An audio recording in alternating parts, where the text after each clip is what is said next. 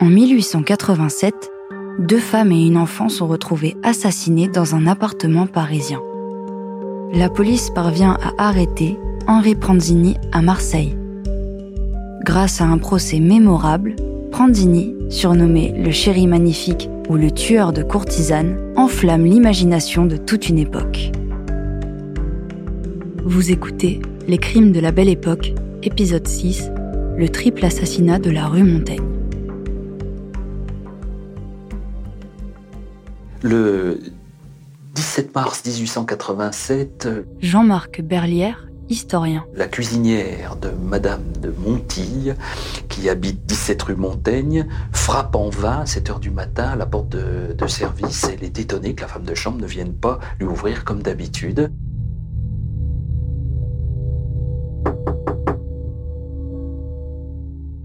Inquiète, elle décide de prévenir le euh, commissaire euh, du quartier, c'est le commissariat du Roule, qui à l'époque est rue Bérayer, et le commissaire vient et euh, procède à, l'ouverture de la porte. Et dans l'appartement, un spectacle d'apocalypse les attend, découvre successivement le cadavre de trois femmes égorgée, Madame de Montille, égorgée au pied de son lit, qui manifestement porte tous les traits sur son visage de la terreur, et qui a euh, tiré le cordon vraisemblablement pour prévenir euh, sa femme de chambre. La femme de chambre, elle, a été égorgée apparemment par surprise alors qu'elle se rendait dans la chambre de sa maîtresse. Et puis le, le spectacle le plus difficile, c'est celui de la fille de la femme de chambre, qui a été égorgée elle aussi dans son lit. La violence des coups euh, est manifeste. Les, têtes des victimes ne tiennent plus que par une vertèbre ou autre, tellement elles sont égorgées. Euh, l'assassin a manifestement une force herculéenne et a tué avec une technique de, boucher.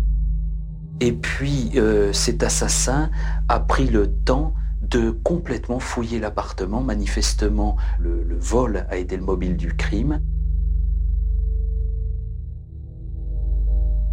Les premières euh, constatations euh, montrent que l'assassin a fait preuve d'un sang-froid extraordinaire, qu'il a opéré euh, nu, qu'ensuite il a pris le temps de se laver. On trouve dans la, salle d'eau de l'eau rougie par le, le sang, et qu'il est parti, il connaît bien la maison apparemment, puisqu'il est parti à 6 heures du matin quand le concierge ouvre la porte pour les premières livraisons.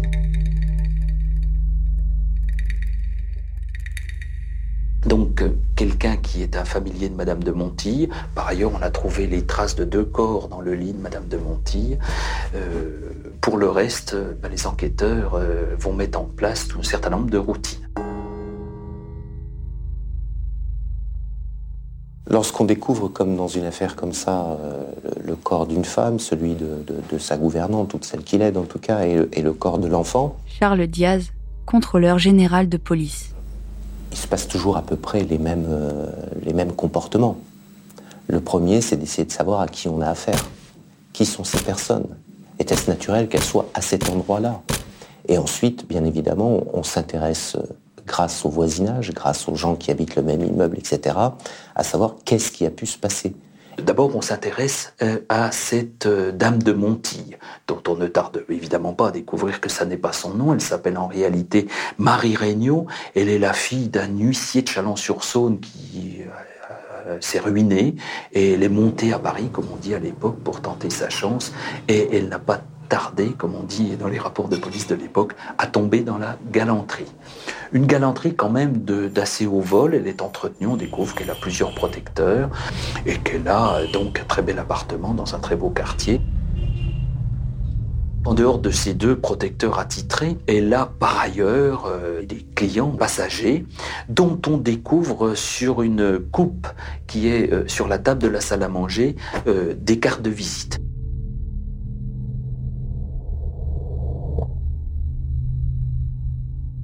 Première routine des policiers, c'est aussi bête que ça, ils vont aller systématiquement euh, voir euh, les gens qui ont laissé leur carte de visite à euh, Marie Regnault.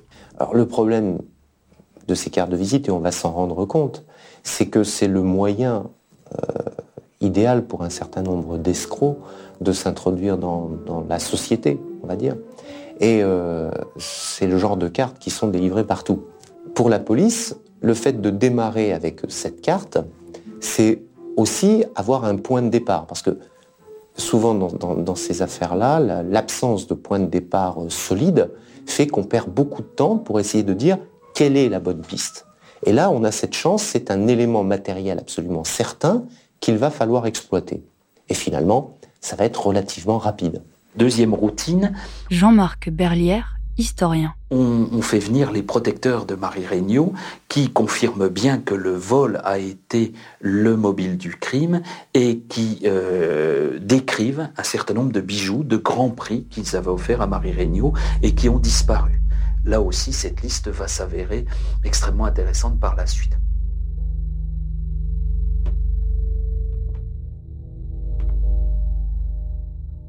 Troisième routine et troisième piste, le sous-chef de la sûreté ou un inspecteur, je ne sais plus, trouve derrière un rideau accroché à la croisée d'une fenêtre une ceinture. Et à l'intérieur de cette ceinture, euh, écrit un nom, Gaston Geisler, euh, à l'encre de Chine.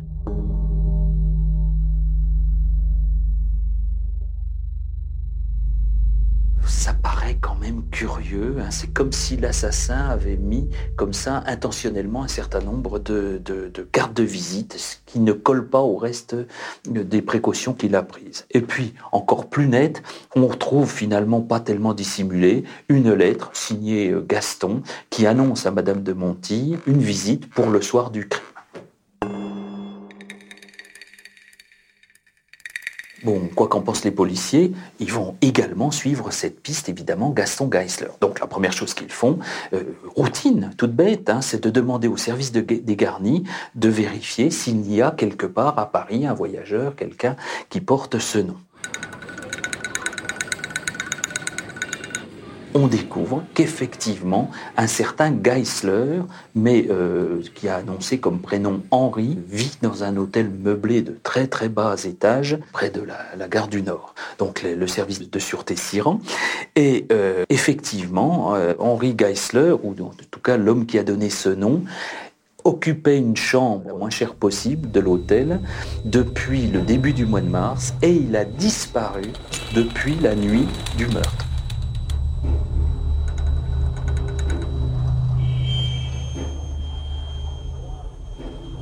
La police donc euh, récupère les affaires que ce personnage a laissées dans sa chambre et euh, au milieu de, une valise très pauvre, etc.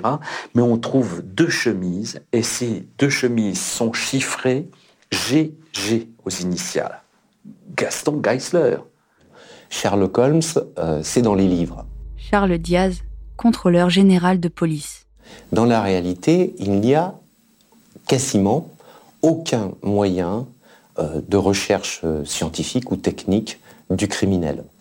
Euh, Bertillon en est à ses débuts, l'identité judiciaire aussi, et des spécialistes scientifiques en matière criminelle, il n'y en a quasiment pas. Donc finalement, l'essentiel des moyens de recherche de la police, ce sont les témoignages, ce sont les indicateurs et ce sont les aveux obtenus de la part du criminel. Sorti de là, on n'avait pas grand-chose. Et dans cette affaire-là, on est en dehors de la routine. On a affaire à un cas très particulier qui est celui d'une sorte de personnage évanescent, fréquentant des milieux que n'ont pas l'habitude de fréquenter les policiers. Et c'est vraiment le type d'affaire qui montre du doigt les carences de la police de l'époque et notamment cette difficulté de, mettre la main sur quelqu'un qui se déplace relativement rapidement, est capable de changer d'identité, est capable de se fondre dans des milieux différents.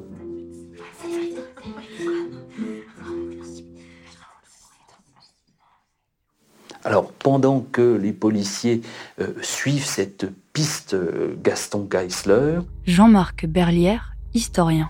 Le chef de la sûreté reçoit le 21 mars, donc quatre jours après la découverte du crime, la visite d'un rédacteur euh, d'un journal euh, important de l'époque qui lui annonce, c'est le coup de théâtre, le, sous-chef de la sûreté n'en vient pas, que l'assassin de Marie Regnault, ou Madame de Montille, vient d'être arrêté à Marseille.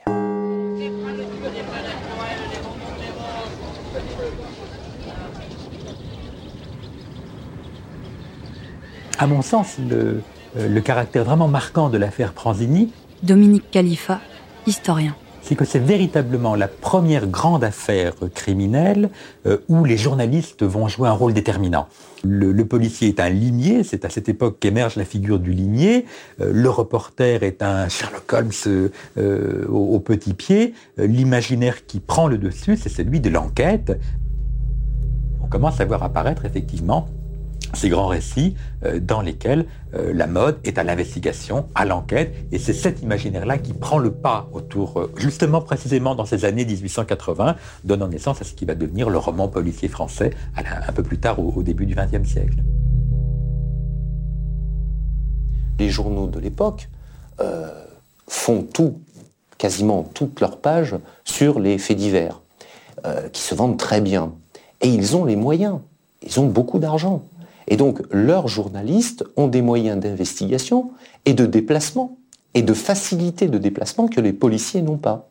Donc, il n'est pas exceptionnel de voir dans cette affaire-là un journaliste aller plus vite et avoir des résultats plus rapides que les policiers.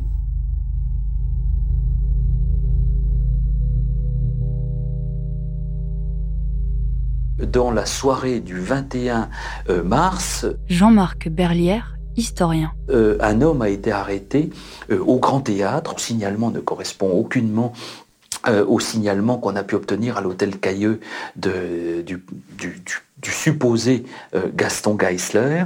Et donc cet homme, qui se présente comme un voyageur arrivé de Paris, s'est rendu dans une maison, comme on dit à l'époque, une maison de tolérance, la plus chic d'ailleurs de la ville. Et dans cet hôtel, il a essayé de monnayer et finalement il a offert à deux pensionnaires euh, des bijoux. Les pensionnaires un peu surprises parce que les bijoux paraissaient de prix, il leur a dit non, non, c'est de la pacotille, ça ne coûte rien. En ont parlé à la sous-maîtresse, qui elle-même en a parlé à la tenancière de la maison de tolérance, qui elle-même, étant en délicatesse avec le commissaire du quartier, eh bien, lui a raconté cet épisode qui n'est quand même pas banal.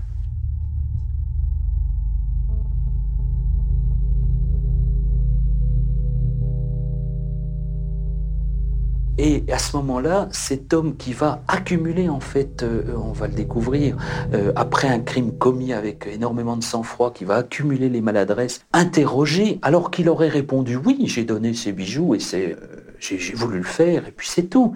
ni obstinément, jamais je n'ai donné de bijoux, ce qui paraît très curieux.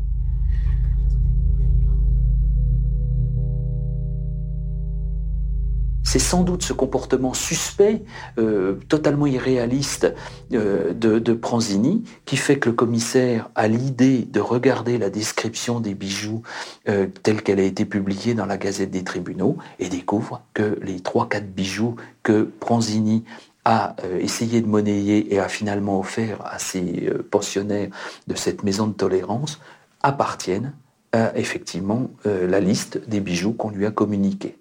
Euh, on va découvrir d'autre part que ce Pranzini euh, connaît Marie Regnault. Il faisait partie, sa carte de visite faisait partie de celle qu'on a trouvée dans la coupe chez Marie Regnault. Et euh, il faisait partie des gens qu'on n'a pas trouvés sur place quand on s'est rendu à son adresse. Et apparemment affolé par cette convocation à la sûreté, ou s'il s'y était rendu, il aurait été accueilli de façon fort urbaine par le sous-chef qui lui aurait également posé quelques questions sans insister parce qu'on n'a aucune, piste, a, rien ne mène à ce Pranzini. Il s'est affolé et donc il est parti euh, à Marseille.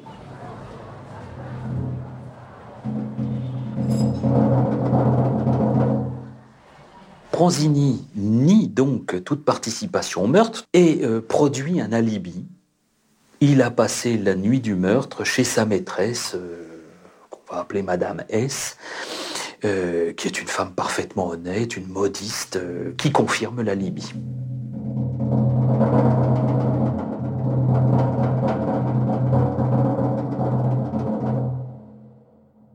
Et puis, d'un seul coup, euh, Madame S, euh, quand même pressée de questions et euh, bien traitée par un juge d'instruction intelligent, finit par craquer. non, en fait, elle a menti. cette nuit-là, Pranzini n'a pas dormi chez elle il va, euh, à partir de ce moment-là, s'enfermer dans un, système de défense extrêmement naïf et intenable. Euh, c'est qu'en fait, il était cette nuit-là en compagnie d'une de ses maîtresses, un grand nom, une femme du monde, et que jamais ne livrera son nom. Alors ça va énormément plaire dans la presse. Euh, enfin, il y a des, femmes interrogées qui vont trouver son attitude extrêmement noble, d'autant qu'il ajoute que même le coup sous la guillotine, il ne livrera jamais le nom de la personne avec laquelle euh, il a passé la nuit. Mais les policiers, finalement, euh, se disent que l'un des meilleurs moyens d'abattre d'avance un des arguments de la défense, c'est de suivre la piste Gaston Geisler, que leur a en fait tendu euh, si opportunément Pranzini. Alors, le sous-chef de la, de la sûreté va se livrer à une véritable chasse à l'homme, chasse aux fantômes dans toute l'Europe.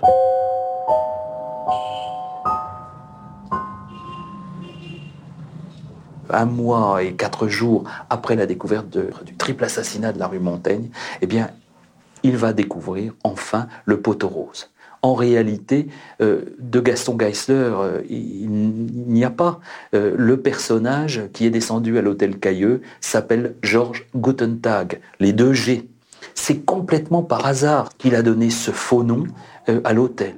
Et s'il a disparu pendant la nuit du meurtre, du 16 au 17, c'est que complètement à bout du rouleau, sans, aucune ressource, il s'est fâché avec sa famille, eh bien, il a tenté de se suicider. Il s'est jeté dans la Seine, il a été repêché par deux gardiens de la paix, et euh, comme il n'a pas de domicile, aussi curieux que ça puisse paraître, il a été condamné par un tribunal correctionnel pour vagabondage. Et donc, depuis le lendemain du meurtre, le soi-disant Gaston Geisler, Henri Geisler, vrai Georges Gutentag, était tout simplement en prison à Paris, à la prison Mazas. Alors évidemment, euh, le, fait d'avoir remonté ce fil de l'enquête euh, réduit à néant l'un des arguments que voulait utiliser Maître de Manche, un ténor extraordinaire du barreau de l'époque, euh, pour défendre Pranzini. Le, procès Pranzini, c'est des belles dames qui saucissonnent. Charles Diaz, contrôleur général de police. C'est euh, le tout Paris qui est là pour voir Pranzini. Parce que Pranzini, c'est une vedette. C'est la possibilité pour toutes ces personnes de voir quelqu'un euh, qui est une canaille, qui est un assassin, qui est beau gosse, qui plaît, qui est exotique, un égyptien, qui a fait quelque chose d'absolument abominable. C'est du frisson à bon compte. Et donc tout le monde est là, et on commente, et de toute façon, on s'attend à des révélations, on espère que tel ou tel nom de personnage connu va être cité.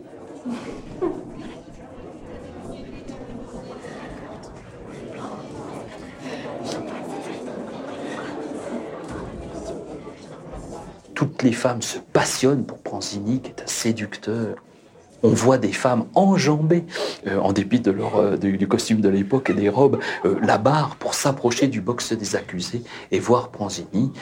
comme dirait un journaliste de l'époque, s'il avait été jugé par un, par un jury de femmes, il aurait été acquitté. Un autre méchamment dit s'il avait été jugé par un jury de nuque, il aurait été condamné à être brûlé à petit feu.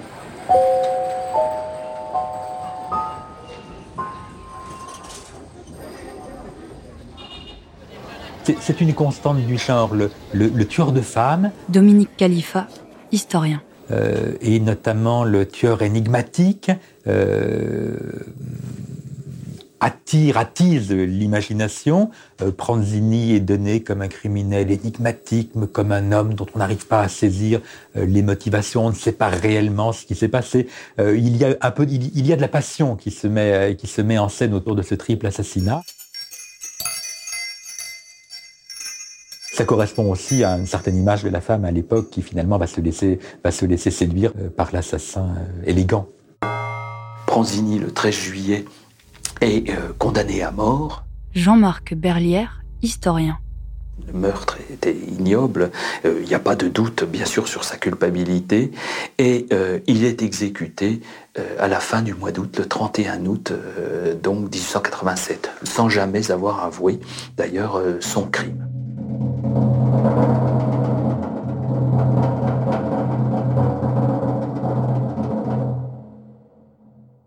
Mais assez curieusement, l'affaire ne s'arrête pas là. Euh, Pranzini va encore défrayer la, chronique quelques semaines plus tard dans une affaire tout à fait étonnante, mais extraordinairement révélatrice des, des, mœurs de l'époque, du côté morbide d'une époque, mais également des mœurs des policiers de la, ces fameux limiers de la sûreté. Ces limiers, ce sont des chasseurs. Et je crois que c'est la meilleure euh, image qu'on puisse trouver l'un des chefs de la sûreté qui a précédé euh, Goron, qui s'appelait Gustave Massé, qui lui aussi va laisser des souvenirs extraordinaires, a euh, commencé de créer ce qu'il a appelé mon musée criminel, et il garde des souvenirs des criminels et des assassins. Son successeur, donc Goron, euh, a entrepris le même genre de collection. Et il s'ouvre du problème à l'un de ses, inspecteurs, qui est un type extraordinaire, qui s'appelle l'inspecteur euh, principal Rossignol. Et euh, Rossignol a une idée euh, qui peut paraître extraordinairement choquante aujourd'hui, mais qui semble-t-il était assez commune à l'époque. il se fait découper un grand morceau de peau de la poitrine de Pranzini, qu'il va traiter lui-même à la lin, qu'il va tanner et qu'il va porter chez un maroquinier. Et il va faire faire trois porte-cartes, un pour lui, un pour son chef Goron et un pour le directeur de la sûreté, Taylor, qui, euh, un peu choqué, gêné, mais ne voulant pas le vexer, euh, accepte ce curieux cadeau.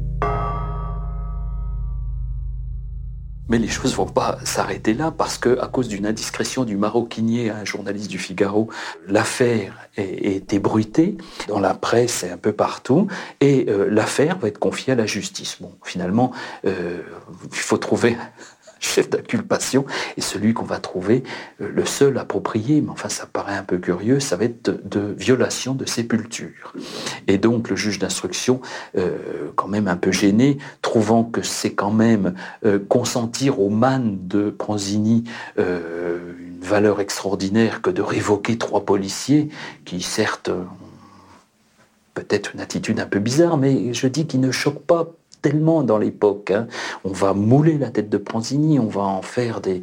Bon, alors euh, finalement va classer l'affaire et solennellement, en présence d'un certain nombre de témoins, va brûler dans sa cheminée les trois porte-cartes en peau d'assassin. En peau d'assassin. Et euh, c'est l'épilogue euh, un peu inattendu de cette affaire Pranzini.